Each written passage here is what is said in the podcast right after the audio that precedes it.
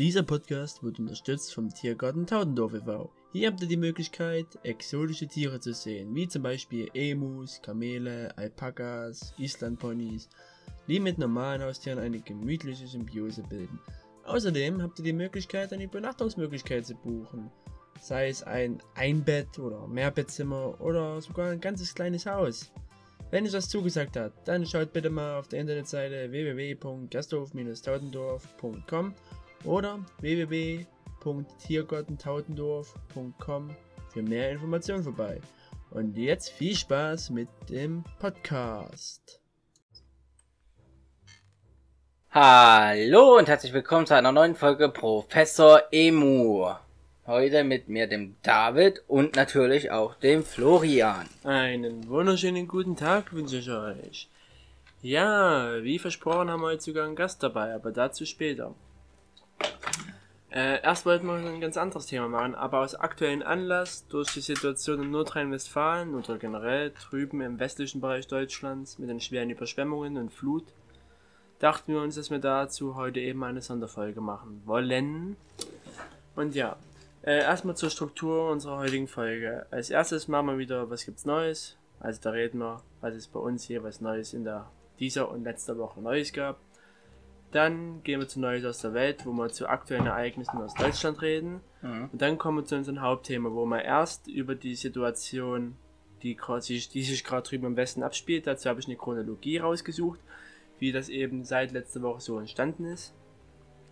Und danach haben wir eben unseren heutigen Gast, was David sein Vater sein wird, mit dem wir über die Situation, die vor fast 20 Jahren gespielt hat, reden wollen, über eben diese sogenannte Jahrhundertflut 2002 in Mittelsachsen die auch schlimm war. Zwar nicht so schlimm wie in Nordrhein-Westfalen mit diesen vielen Toten, aber dennoch sehr schlimm war. Gut, also David, was gibt's bei dir Neues? Ja, was gibt es bei uns Neues? Bei uns Neues gibt's eigentlich nicht viel. Jetzt so. Ja. Außer dass wir wenn alles gut klappt, äh, in der ersten Ferienwoche nach Schweden fahren können. Das klingt ja nach einem Plan. Und das war gerade ein Gewitter. Äh, sonst bei mir gibt es insoweit nichts Neues, außer dass ich auf Arbeit bin. Jetzt diese Woche, oder ja, diese Woche Spätschicht hatte, letzte Woche Frühschicht. Und ich endlich mal in meiner Mechanik arbeiten darf, was mich sehr glücklich stimmt. Sonst bin ich halt sehr erfreut darüber, dass ich eben meinen ganzen Hobbys wieder nachgehen darf, wie zum Beispiel äh, gestern die Jugendfeuerwehr, wo wir einen Museumstag hatten, oder Freitag zum Beispiel Fußball und so weiter, oder Mittwoch Tischtennis.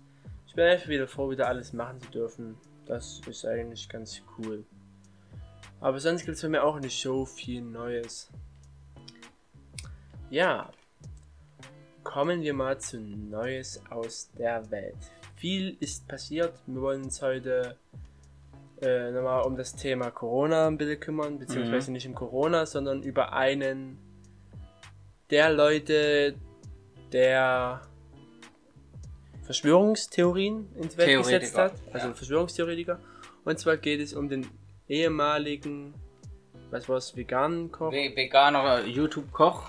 Attila Hildmann.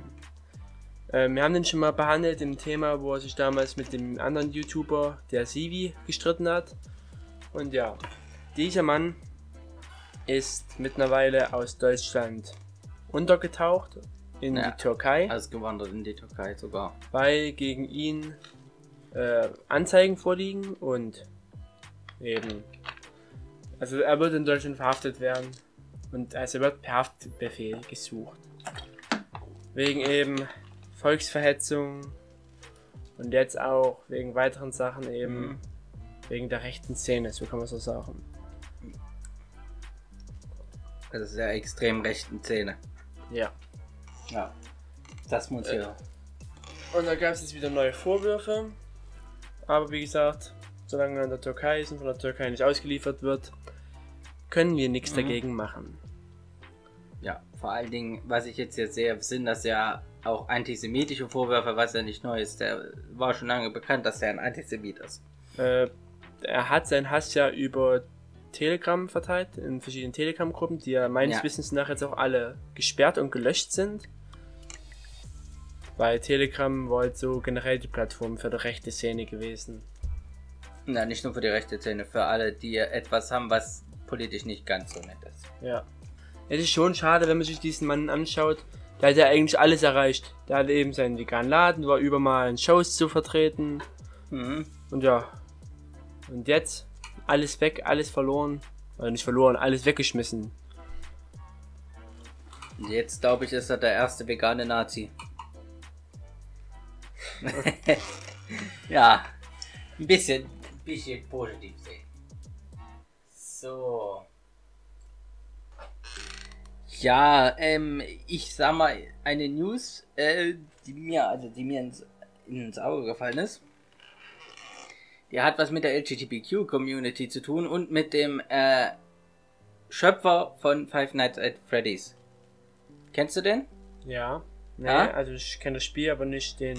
Der Mann. Schöpfer, ich müsste jetzt noch mal gucken, da heißt Scott noch irgendwas. Äh. Ähm. Scott, Scott Carton heißt, heißt das so?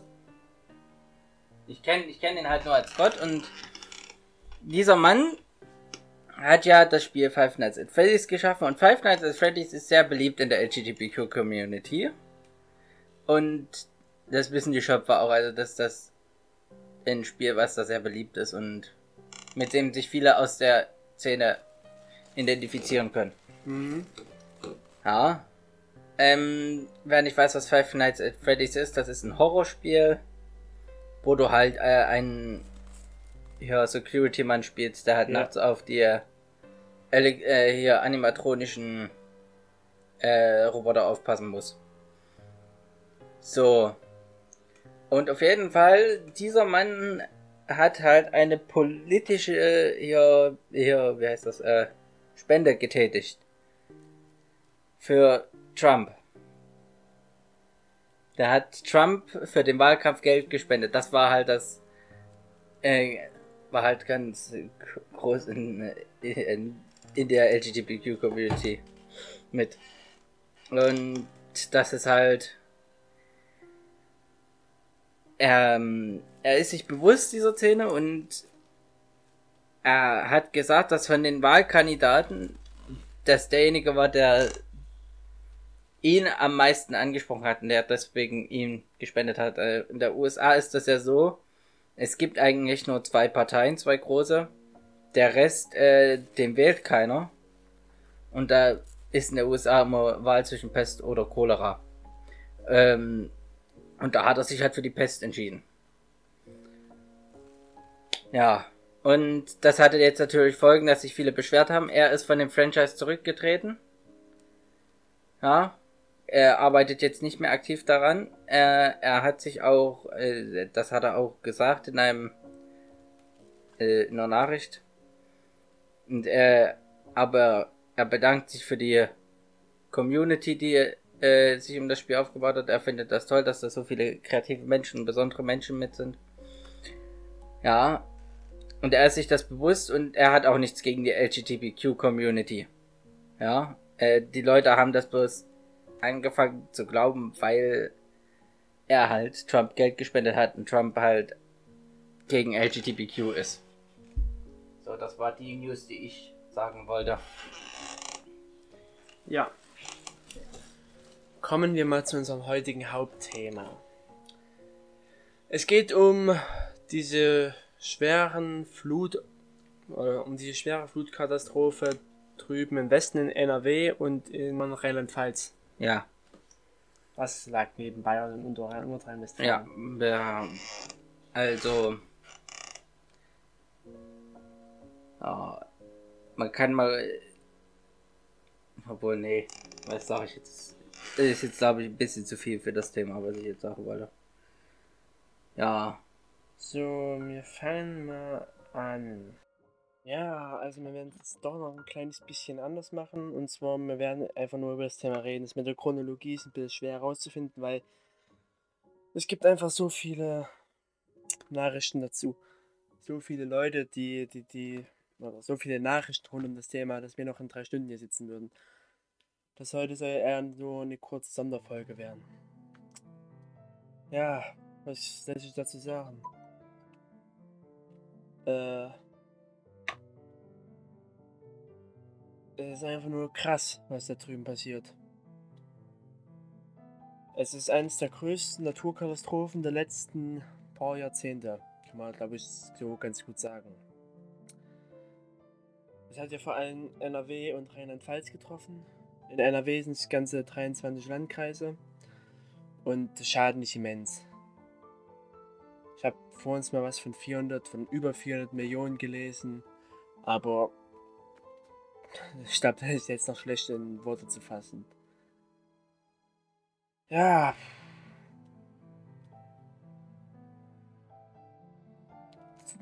Aber was viel schlimmer ist als diese ganzen Sachschäden, ist, dass eben mittlerweile 155 Leute daran gestorben sind.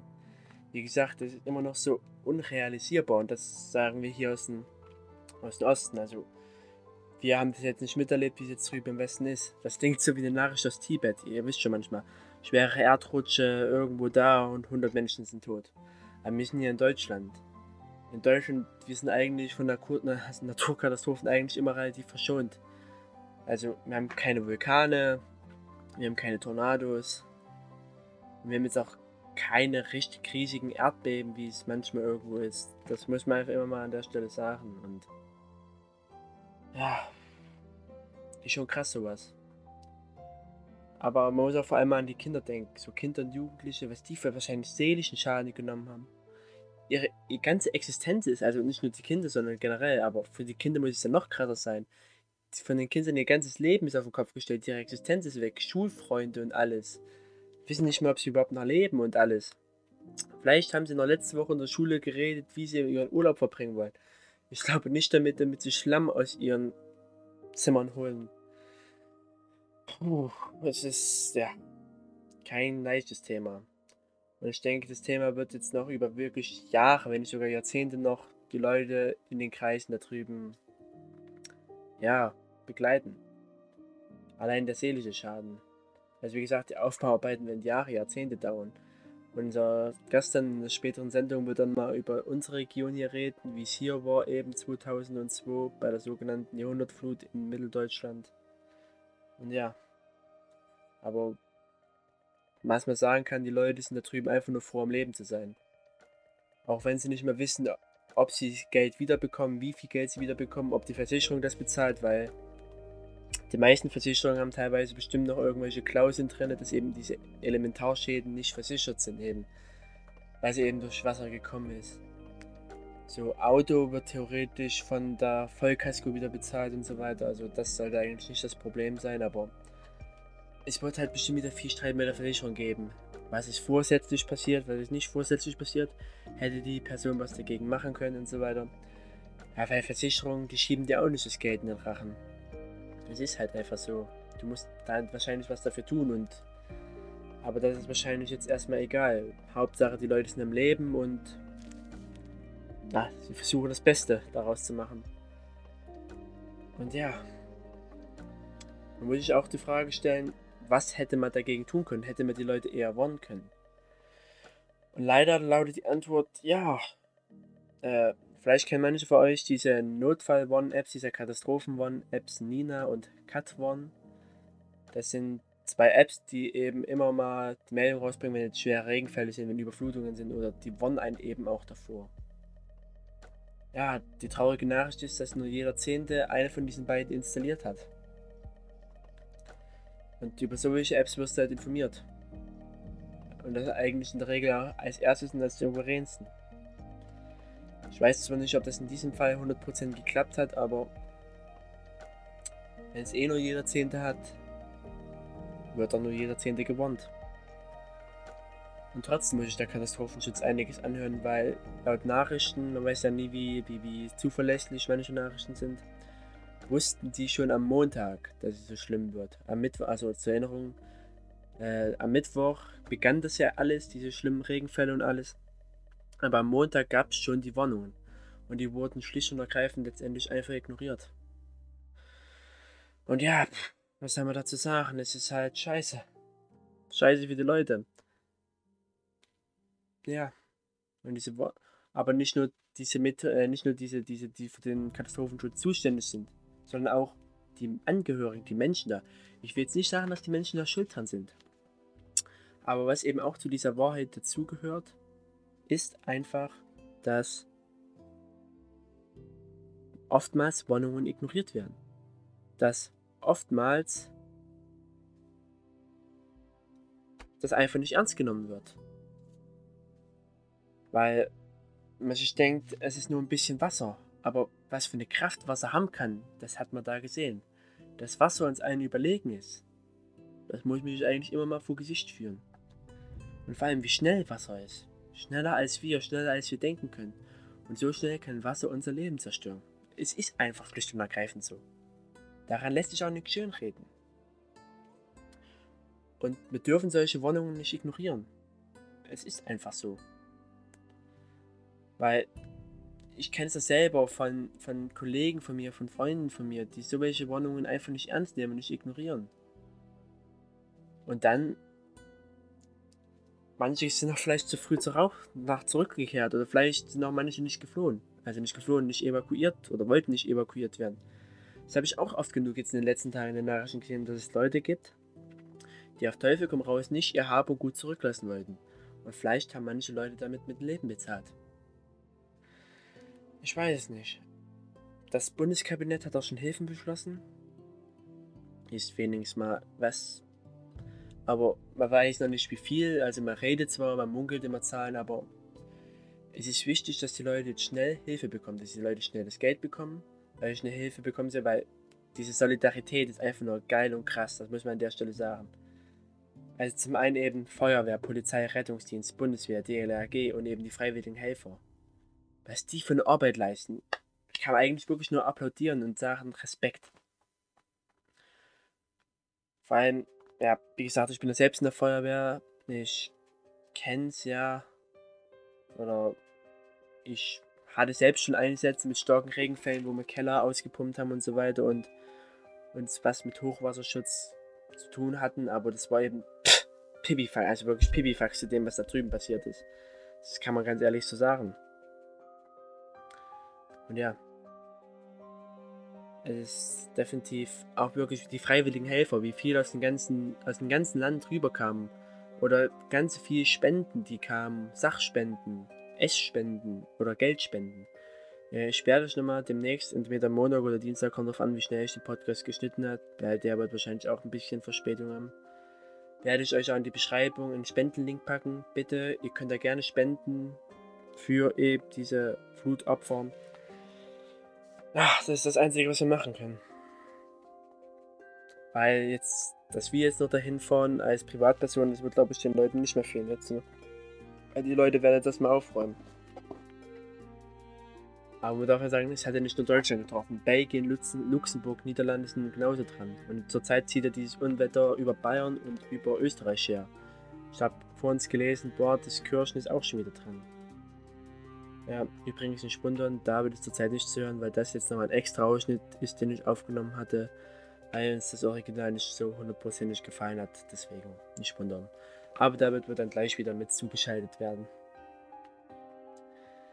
Ja, eine Sache, die mir noch wirklich ganz, ganz übel aufgestoßen ist, ist der Ministerpräsident von NRW, Armin Laschet. Und zwar waren jetzt die letzten Tage viele Leute da und haben viele Leute Reden gehalten, zum Beispiel Olaf Scholz von der SPD, Wald, äh, Frank-Walter Steinmeier, unser Bundespräsident von der SPD, Angela Merkel hat eine Rede gehalten, eben von der CDU, die Frau Dreier, Ministerpräsidentin von Rheinland-Pfalz ist sie, glaube ich, hat auch eine Rede gehalten. Und ja, auch Armin Laschet, aber bei der Rede von Frank-Walter Steinmeier hat man im Hintergrund Laschet lachen sehen. Das ist für mich nur ein Ding. Worüber lacht er? Was ist überhaupt so witzig in diesem Moment? Lacht er über das Leid der Menschen? Lacht er über die Toten? Über was lacht er? Es ist nichts witzig dran. Also ich kann mir gut vorstellen, dass das die Leuten wahrscheinlich sauer aufstellt, obwohl ich mir das nicht mehr vorstellen kann, weil die Leute eigene Probleme haben. Aber sowas macht man nicht. Er hat wieder mal ein paar Sympathiepunkte bei mir gefallen. Aber was noch weniger geht, ist, dass er so populär geworden ist, lag an der SPD. Die SPD hat das überall auf sozialen Medien geteilt und hat einen Frontalangriff gestartet. Und daran sieht man, dass das jetzt nur für Wahlkampf genutzt wird. Und das, liebe SPD, geht gar nicht. Das, liebe SPD, ist abartig. Das, liebe SPD, ist ein absolutes Unding. Und schämt euch, schämt euch, schämt euch, schämt euch. Und ich hoffe, dass es bei der Wahl euch irgendwie nochmal zur Rechenschaft gezogen wird, weil, ey, das Leid der Menschen für Wahlkampf auszunutzen, das ist abartig, das ist ekelhaft und ja, das kann man eigentlich so dazu sagen. Falls ihr andere Meinungen habt, wir akzeptieren alle Meinungen, aber das ist eben meine. Ja. Wo, was wird jetzt passieren die nächsten Wochen, Tage? Die Leute werden es weiter aufräumen. Rettungstaucher werden da sein, weil teilweise noch ganze Autobahnen unter Wasser stehen. Habe ich vorhin auch gesehen, dass teilweise eine Autobahn 8 Meter unter Wasser stehen. Das ist krass. Es werden wahrscheinlich nicht die letzten Toten gewesen sein. Es ging jetzt stetig nach oben. Gestern, wo wir den ersten Teil des Podcasts aufgenommen haben, waren es nur waren es noch 150, jetzt sind es 155. Also es wird bestimmt noch mehr werden, weil es sind ja wirklich ganze Häuser weggeschwommen, eingerissen wurden. Häuser, also das Haus, wirklich das Elementare von uns Menschen, also unser Zufluchtsort, unsere Basis, eben ein Haus aus dicken Steinwänden gebaut, einfach weggespült. Das begreifen wir manchmal nicht mal. Das begreifen wir einfach nicht mehr. Und ja. Brücken, einfach weg, Brücken. Brücken aus Stahl. Stahl, eines der härtesten Mittel, was wir kennen, was wir zum Bauen benutzen. Einfach weg. Teilweise liegen Bäume 50, 100 oder Kilometer weit weg von dem, wo sie ausgerissen wurden.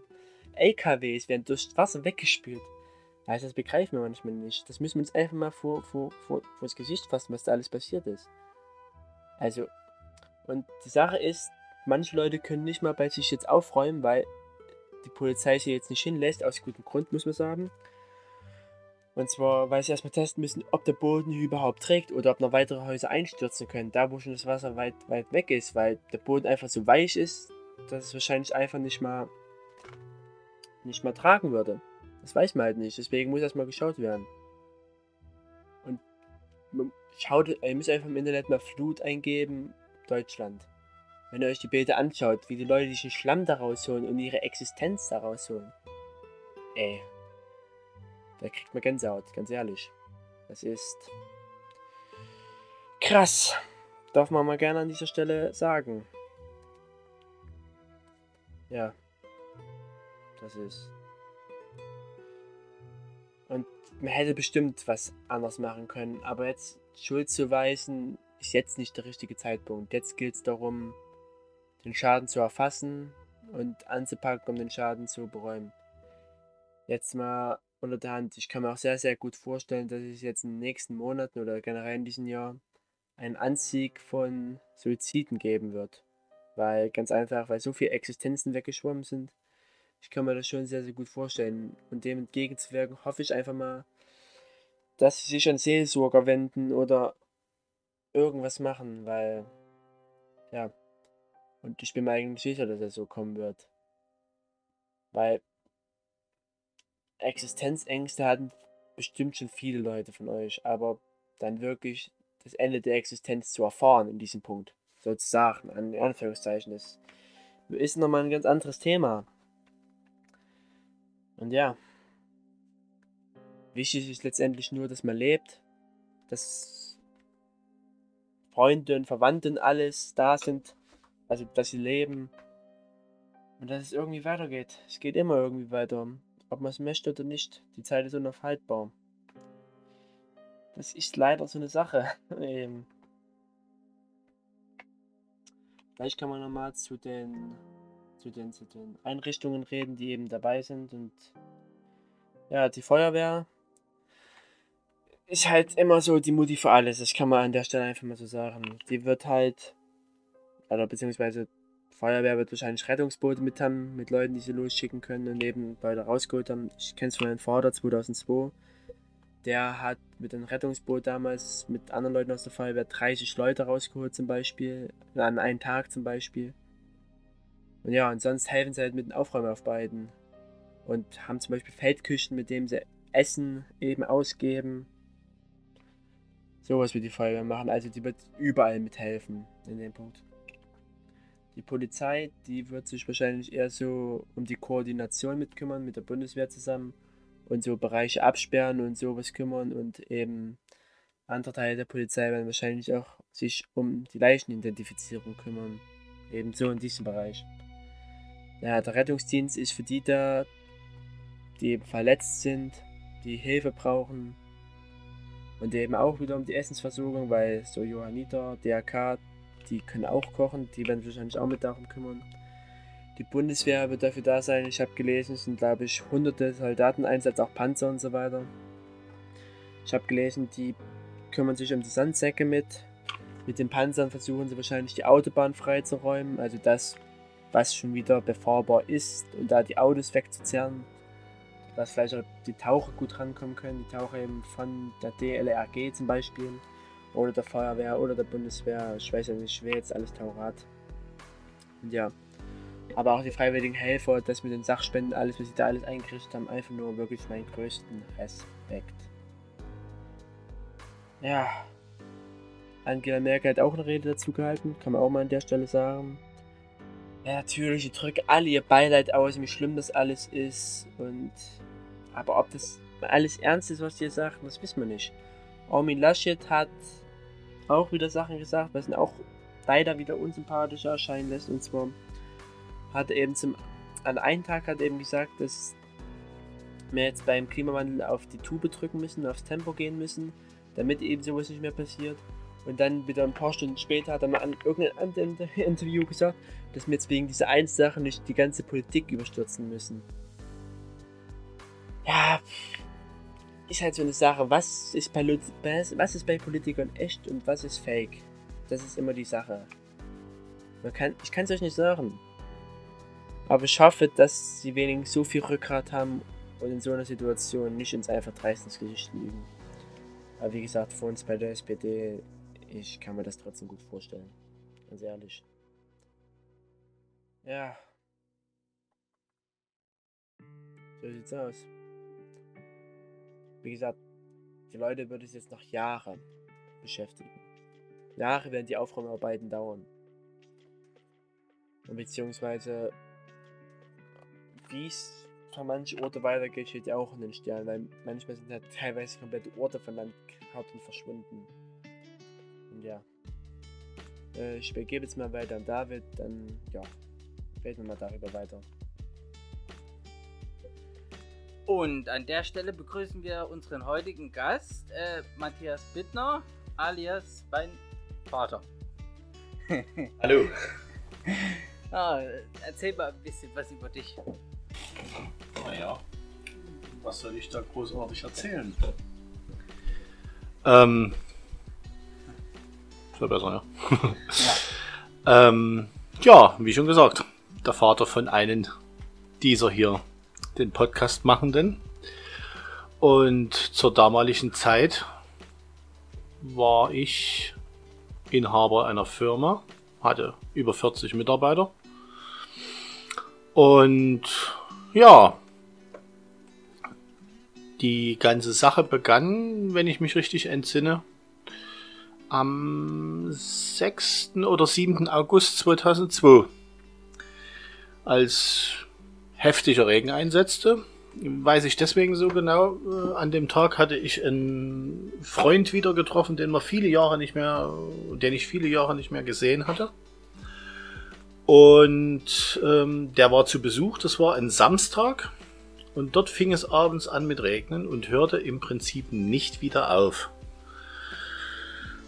Und die ganze Sache endete dann am 12. zum 13. August 2002 in dieser Flutkatastrophe hier in Mitteldeutschland. Und ja, also das war dann schon eine ganz schön heftige Nummer. In den Medien war gar nichts zu hören erst. Ja, Im Prinzip aufmerksam geworden sind wir durch die Hubschrauber, die da dann einfach so rumflogen und äh, die Leute in Erlen, in Podelwitz und den umliegenden Orten dort von den Dächern evakuiert haben. Und erst mit denen sind wir dann einfach, also als wir das gesehen haben, sind wir dann im Prinzip dahin gefahren und haben mal geschaut und haben dort erstmal überhaupt festgestellt, äh, was dort jetzt gerade passiert. Ne? So, und ähm, im Endeffekt war das so, wenn man von dem Ort, wo wir damals gewohnt haben, dort in dieses Flutgebiet gefahren ist, ähm, man hat im Prinzip nur die Häuser gesehen, die, die, die Dachspitzen. Ne? Die Mulde war wohl, wenn ich richtig informiert bin, also die Freiberger Mulde in diesem Fall, war wohl acht Meter höher als normal so dass viele Häuser wirklich nur noch die Dächer rausschauten. Viele persönliche Katastrophen dort vonstatten gegangen sind. Ich erinnere mich im Prinzip an eine junge Familie, die hatten, weiß ich nicht, ich glaube im Mai in dem Jahr hatten die ihr neues Haus gerade bezogen. Ein Fertigteilhaus. Das war also im, Neu, äh, im, im Nagelneu und im Prinzip war es total schaden. Es war nicht mehr zu retten durch die Fertigbauweise. Während die alten Häuser, die dann links und rechts standen, die haben im Prinzip die Türen aufgemacht und da schwappte das Wasser durch. Die waren aufgrund der Jahrhunderte alten Bauweise und auch der Erfahrung, die waren eben alle gefliest im Keller, die machten vorne und hinten die Türen auf.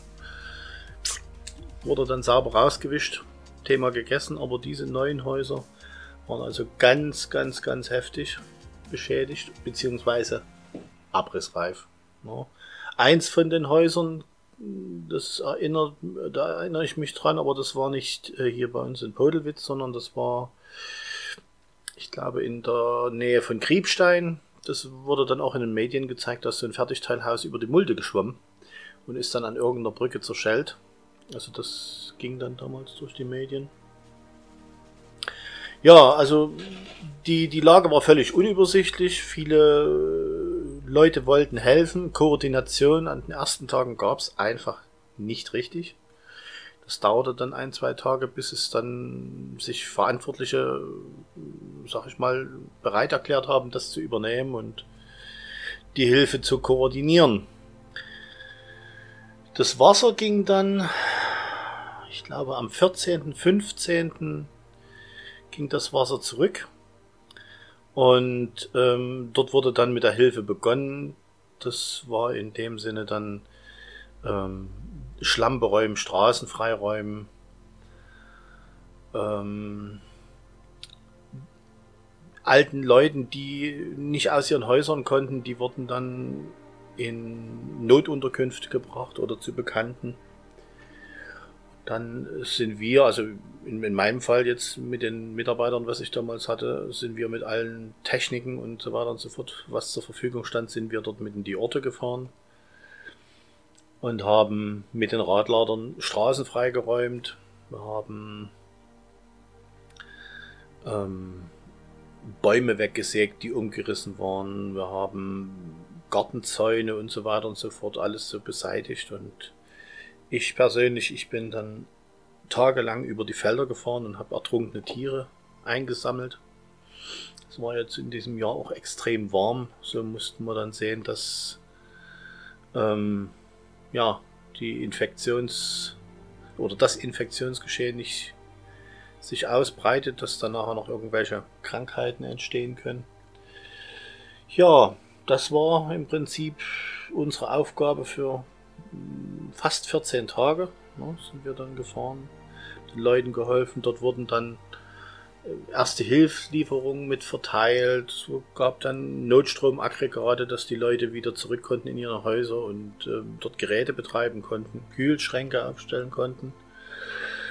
Und ähm, ja, das waren so die ersten, die ersten Tage. Und ich denke, nach einer Woche war es dann wirklich so, dass das koordinierte, geordnete Hilfe war, wo dann Straßenzug für Straßenzug ähm, gereinigt wurde, die Zufahrten gemacht wurden wo dann die einzelnen Leute angesprochen wurden, die Schäden aufgenommen wurden, dann wurden die Grundstücke dort entrümpelt und so mussten die Leute dann im Prinzip bei Null wieder anfangen. Ja, so, das war also, es war schon eine ganz, ganz heftige Situation, die wahrscheinlich überhaupt niemand abschätzen konnte, dass sowas passiert, weil die Mulde hm, im Normalfall, was hat die 80 Zentimeter Wassertiefe maximal, dann bei 8 Meter. Ich denke nicht, ähm, dass man das vorhersehen konnte. Und dann waren es sicherlich auch viele, viele Umstände, un unglückliche Umstände, die dann zu einer Verkettung von, von Sachen führte, die dann halt das Hochwasser auch so extrem werden lassen haben. Ich habe es gehört, dass also manche Talsperren, die das Wasser erst äh, lange, lange Zeit zurückgehalten haben, die vielen Wassermassen, um einfach zu sparen. Das wusste ja keiner, wie lange es warm und trocken bleibt. Ne? Und erst als sie dann feststellten, wir können das gar nicht mehr äh, diese Mengen an Wasser dort zurückstauen, mussten die halt in einer Situation, wo die Flüsse schon angeschwollen waren, mussten die dann im Prinzip die, die Talsperrenmeister rein die Schieber ziehen und da kam zu den Flutmassen kam dann noch ähm, kam da noch eine ganze Menge Wasser dazu. Ne? Ja, ähm, die Schäden selber, die waren gigantisch. Also das ist von einfachen Wohneigentum, Gastanks, Öltanks sind weggeschwommen in den, in den Gebieten. Ja, das hat man stellenweise erst in den Flutgebieten von der Elbe wiedergefunden, das Zeug. Autos waren weg und, und, und. So, aber das Schlimmste sind natürlich die, die, die persönlichen Sachen von den Leuten gewesen. Es war ja viele Mal alles weg. Also jegliche Erinnerungen, diese hatten Bilder und, und, und war alles nicht mehr da. No. So, und vom Einsatz her, wir waren im Prinzip, so lange wie es hell war, waren wir die Tage im Einsatz. Also ich sag mal von morgens sechs bis abends acht, halb neun sind wir gefahren, haben abgeräumt und LKWs beladen, die dann diesen ganzen Müll, was dann übrig war, diesen ganzen Schlamm und Schlick, der fürchterlich nach Heizöl auch gestunken hat, der wurde dann in Deponien gefahren und dann nach und nach entsorgt. Ne? Ja, und die Aufräumarbeiten selbst, die haben Jahre gedauert. Grimma, die so besonders schlimm betroffen waren, oder Döbeln, die haben zwei, drei Jahre haben die gebaut. Das waren riesige Schäden. Die ganzen Marktplätze, gerade in Grimma, da war kein Pflasterstein mehr da, da war alles weggespült. Das sah aus wie eine riesen Schlammwüste. Da war nichts mehr. No? Ja, wir haben halt getan, was wir konnten. Vielerorts war es so, dass die Leute fürchterlich dankbar waren für die Hilfe. Aber es gab natürlich auch wie immer im Leben ein paar Leute, die weniger nett waren zu den Helfenden, weniger nett waren zu den Mitbetroffenen. Ja, viele haben, oh, vieles Quatsch, aber einige haben, die haben ganz bewusst betrogen. Dort wurde halt, wurden Schäden angegeben, die schon entweder vorher bestanden hatten oder überhaupt nichts mit der Flut zu tun hatten. Ich kann mich da an einen Fall erinnern. In Erlen kleinen Ort. Da war eine alte Scheune. Die mussten wir beräumen. Es war dann auch das Okay von den Behörden. Also es war also mit dabei, obwohl es ganz klar war, dass die wahrscheinlich schon hunderte Jahre äh, dort Müll gehortet war. Da waren alte Pferdekutschen drin, da waren äh, ein Altglas und Altreifen. Das war also eine Menge an Müll, die dort mehr oder weniger nur nass war, aber dennoch halt dort gelegen hat an der Stelle, wie es sicherlich vor dem Wasser auch war. Und die Bewohner zu, also zu diesem Haus oder aus dem Haus, die waren, naja, sehr, sehr fragwürdig, würde ich jetzt mal sagen. So. Die Organisation von der von der Hilfe wurde dann also von Tag zu Tag besser. Die Mutter war ja dann auch mit, also meine Frau, die war ja auch mit dabei, hat dann anderweitig das organisiert, die Hilfe. Und es bekam dann jeder von den Betroffenen Notgeräte zugeteilt, Kühlschränke, Wasserkocher, alles, was erstmal für das Leben und Überleben notwendig war. Und ähm, dann denke ich nach einigen Wochen und ist dann. Moment. Ist dann die. Äh, ist, äh, ist dann die Entschädigung durch die Versicherung in, ja, in Gang gekommen. Die Versicherungen haben dort sicherlich Unmengen an Geld bezahlen müssen für die, für die Schäden.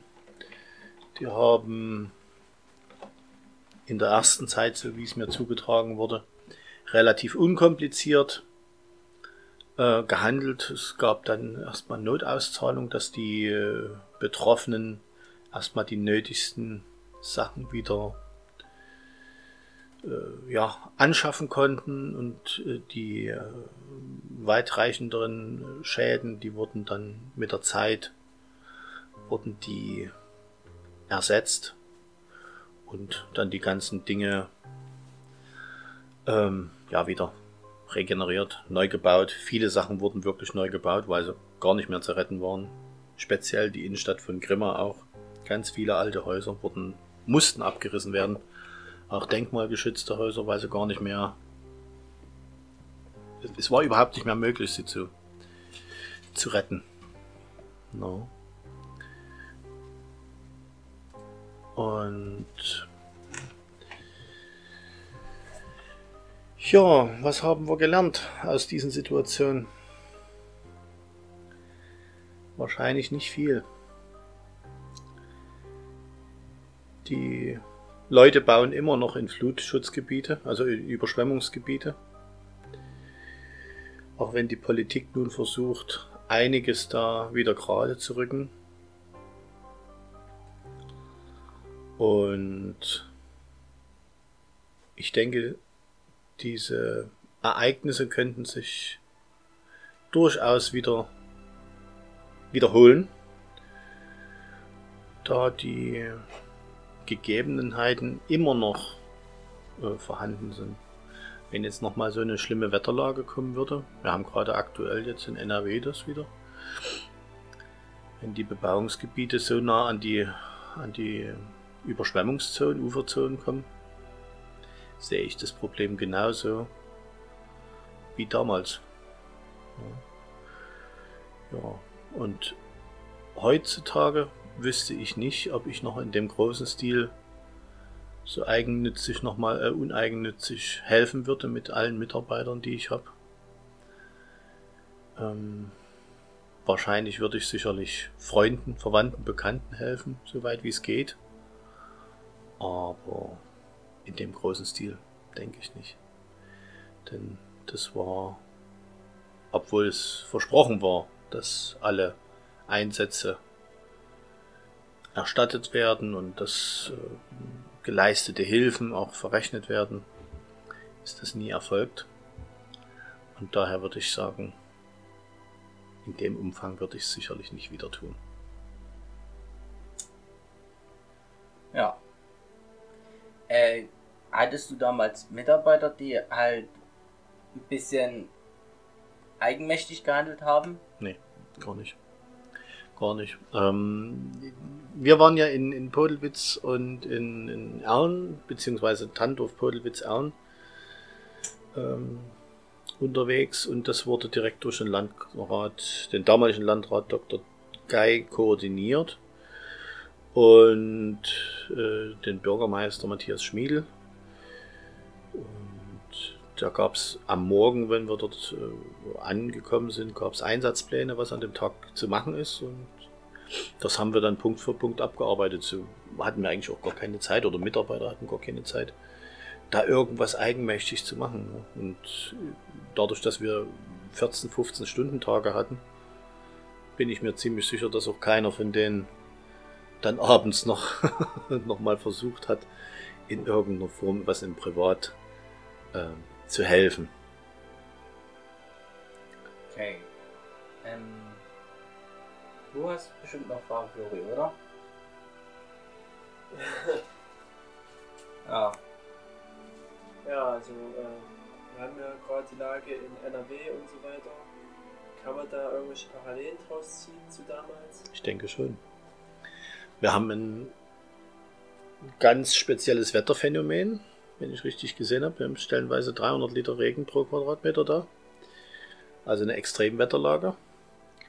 Und dort, wo es besonders schlimm war, ähm, ist es halt so, dass Häuser in Überflutungsgebiete gebaut worden sind, wo ähm, einfach der Natur nicht genügend Raum gegeben wurde, um halt solche Wassermassen ableiten zu können. Das ist, denke, dort jetzt in NRW genauso wie es hier war, vielleicht noch in einem größeren Maße. Die Regenmengen sind dort auch noch, denke ich, ein ganzes Stück höher, wie sie damals hier waren. Also, ja, Großteil Menschenhand gemacht. Äh, wenn man sich jetzt mal auf die letzten Jahrzehnte schaut, gab es ja irgendwie so jedes Jahrzehnt immer eben so eine große Wetterlagensereignis. 2002 eben die Flut, Hm? 2013 gab es auch nochmal hier diese Flut und jetzt Hm. 2021 hier. Hm? Äh, könnte das ein dauerhaftes Problem werden jetzt? In dieser Maße? Ja gut, äh, ich, ich kann natürlich nicht in die Zukunft schauen, aber ähm, prinzipiell der viel besprochene und äh, Klimawandel wird sicherlich seinen Beitrag leisten und solange wie die Menschen nicht lernen, der Natur Raum zu geben, denke ich, ist sowas immer wieder möglich. Denke ich einfach. Ja. Gab's auch irgend, gab's irgendwie eine Anerkennung vom Staat damals? Sollte es geben. Sollte es geben. Wie ich schon erwähnt hatte, es sollte mh, gerade für Firmen, die dort äh, geholfen haben, sollten die Unkosten ersetzt werden. Ähm, und für alle registrierten Helfer gab es diesen sogenannten Fluthelferorden, also zumindest 2002. Ansonsten äh, gab es, so wie ich weiß, keinerlei Vergünstigung oder, oder, oder äh, sag ich mal, Bezahlung oder irgend sowas in der Form. Also da ist mir nichts bekannt davon. Ähm, während dieser Zeit des Helfens gab es da irgendwann mal so einen Punkt, wo es mal irgendwie kritisch wurde oder was Gefährliches gab? Naja, ähm, am Anfang war es schon relativ äh, gefährlich, weiß ich jetzt nicht, aber, es war kritisch. Äh, dadurch, dass man halt viel, viel Unrat ähm, in, den, in den Überflutungsgebieten hatte, was man ja nicht sieht. Das Wasser war ja absolut braun.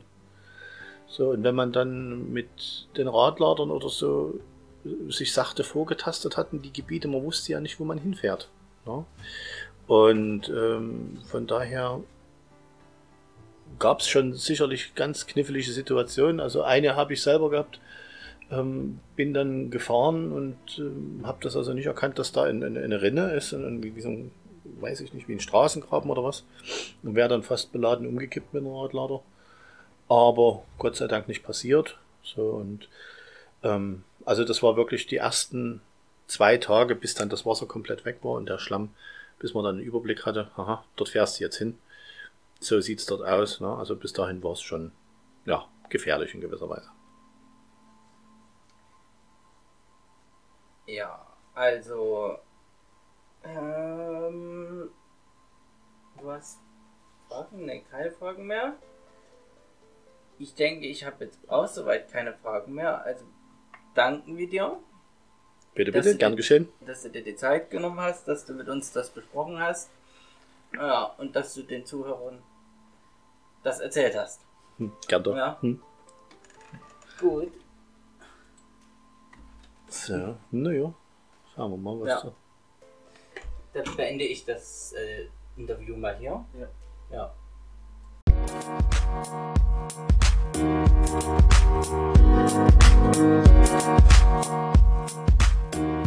back.